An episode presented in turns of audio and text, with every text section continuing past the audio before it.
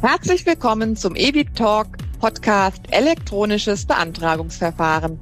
Diesmal aus der Sicht der Krankenkassen.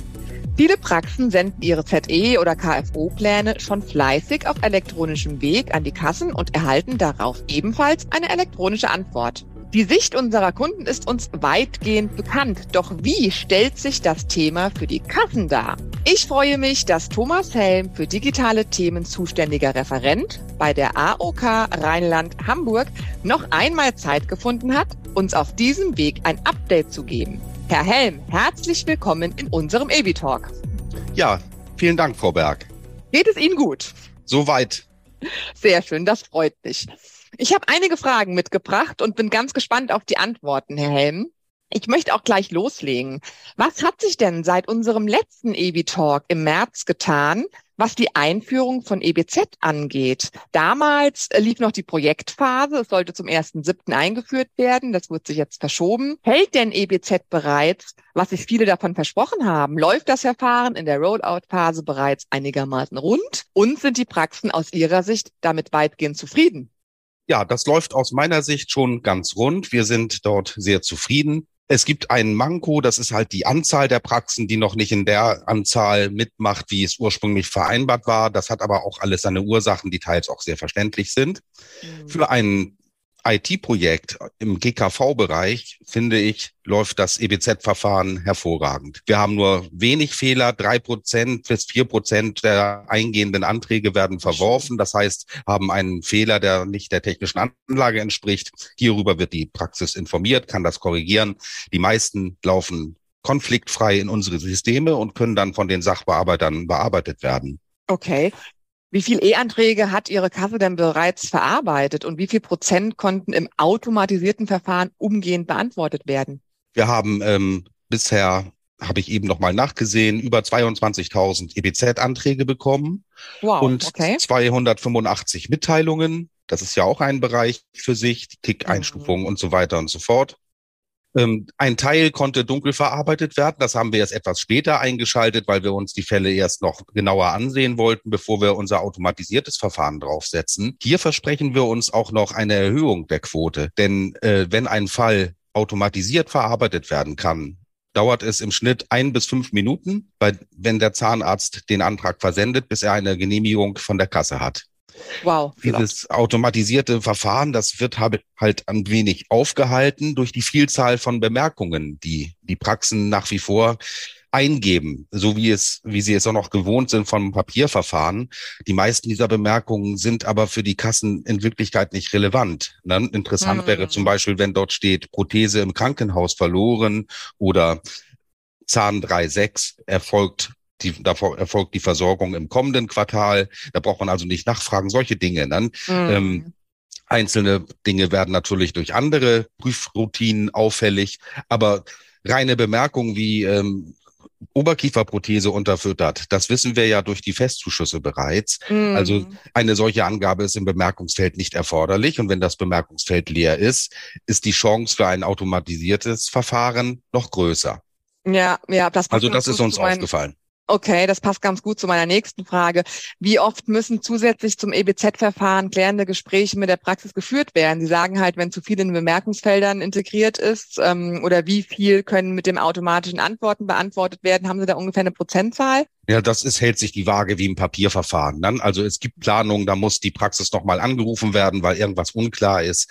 Ähm, manchmal sind das ja auch nur Missverständnisse. Also das, das hält sich die Waage. Okay, okay. Sie sagten, dass Sie jetzt schon einige ähm, E-Anträge bearbeitet haben. Wie viel sind denn von Evident dabei?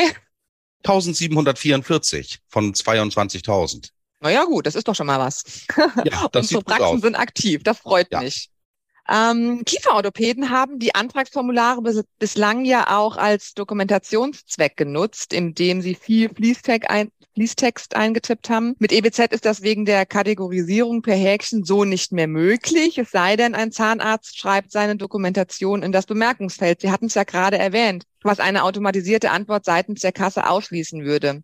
Was würden Sie den Anwendern empfehlen?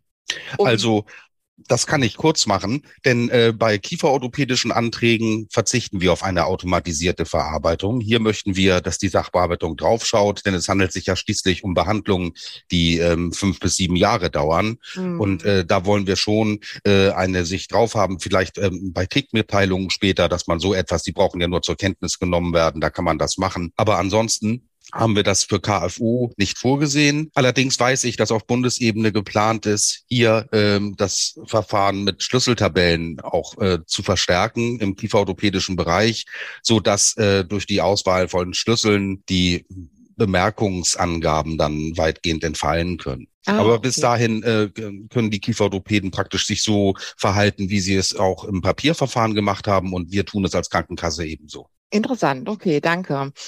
Wie hoch ist noch der Anteil an Papierenanträgen nach dem alten Verfahren und wie ist hier die Entwicklung? Ähm, ich kann feststellen, für die KZV-Bereiche Nordrhein und Hamburg sind beide Stand heute mit 29,37 Prozent der Praxen, die mit EBZ am Start sind. Also mhm. wie ich eingangs schon sagte, hätte dieser Prozentsatz höher sein müssen. Mhm. Und ähm, daraus rekapituliere ich, dass ähm, etwa 70 Prozent der äh, Pläne noch in Papierform eingehen. Wobei wir allerdings auch festgestellt haben, dass einzelne Praxen ein, zwei Pläne geschickt haben über EBZ und dann wahrscheinlich bis zum ersten ersten wieder zum Papierverfahren zurückgekehrt sind was ja eigentlich nicht nötig ist. Oh, es schade. Ja ab sofort alle Pläne über die über das EBZ-Verfahren versandt werden.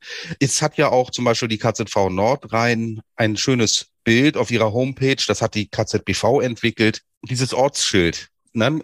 Papierverfahren durchgestrichen und oben drüber Richtung EBZ ne? und eben ab sofort. Mhm. Ja, korrekt. Ähm, vielleicht liegt es auch an der ähm, Technik. Wie sicher ist aus Ihrer Sicht denn die technische Basis der Telematikinfrastruktur? Registrieren Sie Schwierigkeiten bei der Übermittlung? Ist KIM stabil? Und wenn ja, woran kann es liegen? Also aus meiner Sicht ist das System sicher und es scheint auch stabil zu sein. Das sehen wir ja an den über 20.000 Fällen, die gut gelaufen mhm. sind. Vereinzelt bleibt mal eine Antwortnachricht der Kasse stecken wenn die Systeme durch irgendwelche Tagesverarbeitungen oder so überlastet sind. Es gibt da die unterschiedlichsten Ursachen. Das kennen Sie aus dem eigenen Rechenzentrumsbetrieb. Dann gibt es dafür Routinen, die dann die, äh, den Versand erneut anstoßen. Aber das ist eher selten und ich gehe auch davon aus, dass das weiterhin abnehmen wird. Also wie gesagt, wir sind mit diesem Verfahren wirklich äh, zufrieden und auch teils erstaunt, wie gut das läuft. Toll. Wenn es zu technischen Problemen kommt, dann können die Praxen ja diese Style Sheets verwenden. Werden die eingesetzt oder gibt es da Verbesserungspotenzial? Also darüber liegen mir aus Sicht der AOK Rheinland-Hamburg wenig Erkenntnisse vor. Ich habe noch gar keinen Style-Sheet in echt gesehen. Okay. Vielleicht ist, ähm, andere Krankenkassen berichten, dass äh, aufgrund von Fehlinformationen die Praxen Style-Sheets en masse eingesetzt haben. Das ist inzwischen aber auch ähm, zurückgegangen, ist ja auch nicht vorgesehen. Das soll ja wirklich nur im absoluten Ausnahmefall eingesetzt werden, ein Style-Sheet. Und äh, von daher liegen mir da keine Erkenntnisse vor. Auf jeden Fall haben wir damit keine Probleme. Okay. Was mich ja auch interessieren würde, haben Sie Erkenntnisse über Unterschiede, was die technische Umsetzung von EBZ durch die einzelnen Praxisverwaltungsprogramme angeht? Also die einen ähm, Programme funktionieren vielleicht etwas besser als andere. Ne? Das sind so kleine Nuancen, wenn es darum geht, äh, das Härtefallkennzeichen zu übermitteln. Da wäre es natürlich schön, wenn bei Verdacht auf Härtefall, es ist ja nur ein Verdacht, ein mhm. vorliegender Bonus dennoch übermittelt werden könnte. Denn es kann die Prüfung ja ergeben, dass eben kein Härtefall vorliegt und dann kann die Kasse gleich mit dem korrekten Bonus ähm, genehmigen und nicht nur mit den 60 Prozent. Das sind so Dinge oder es gab einzelne Probleme mit den Antragsnummern, die dürfen halt äh, ähm, bekanntermaßen nur ein einziges Mal verwendet werden. Ansonsten würde der Fall zurückverwiesen werden müssen, kann nicht verarbeitet werden.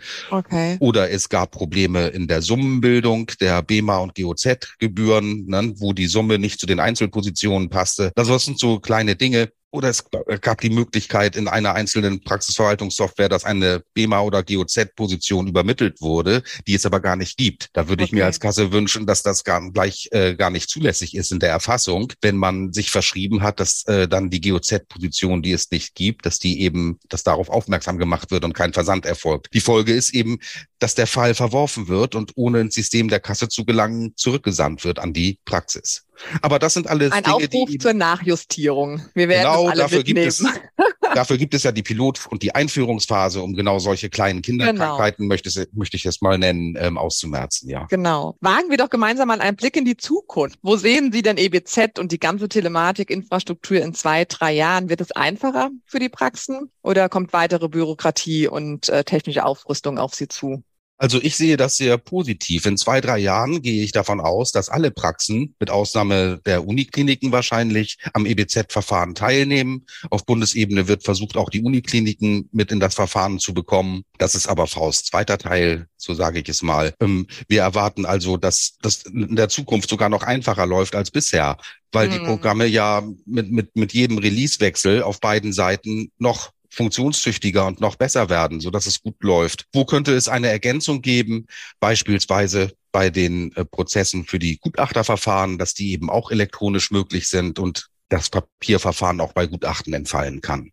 Mhm. Okay, vielen, vielen Dank. Das war ein äh, schöner Blick in die Zukunft und grundsätzlich nehme ich eine positive Grundstimmung bei Ihnen wahr. Das freut mich auf jeden Fall.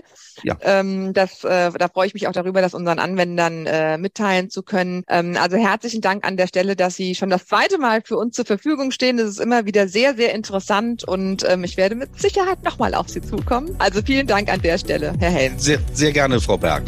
Danke Ihnen.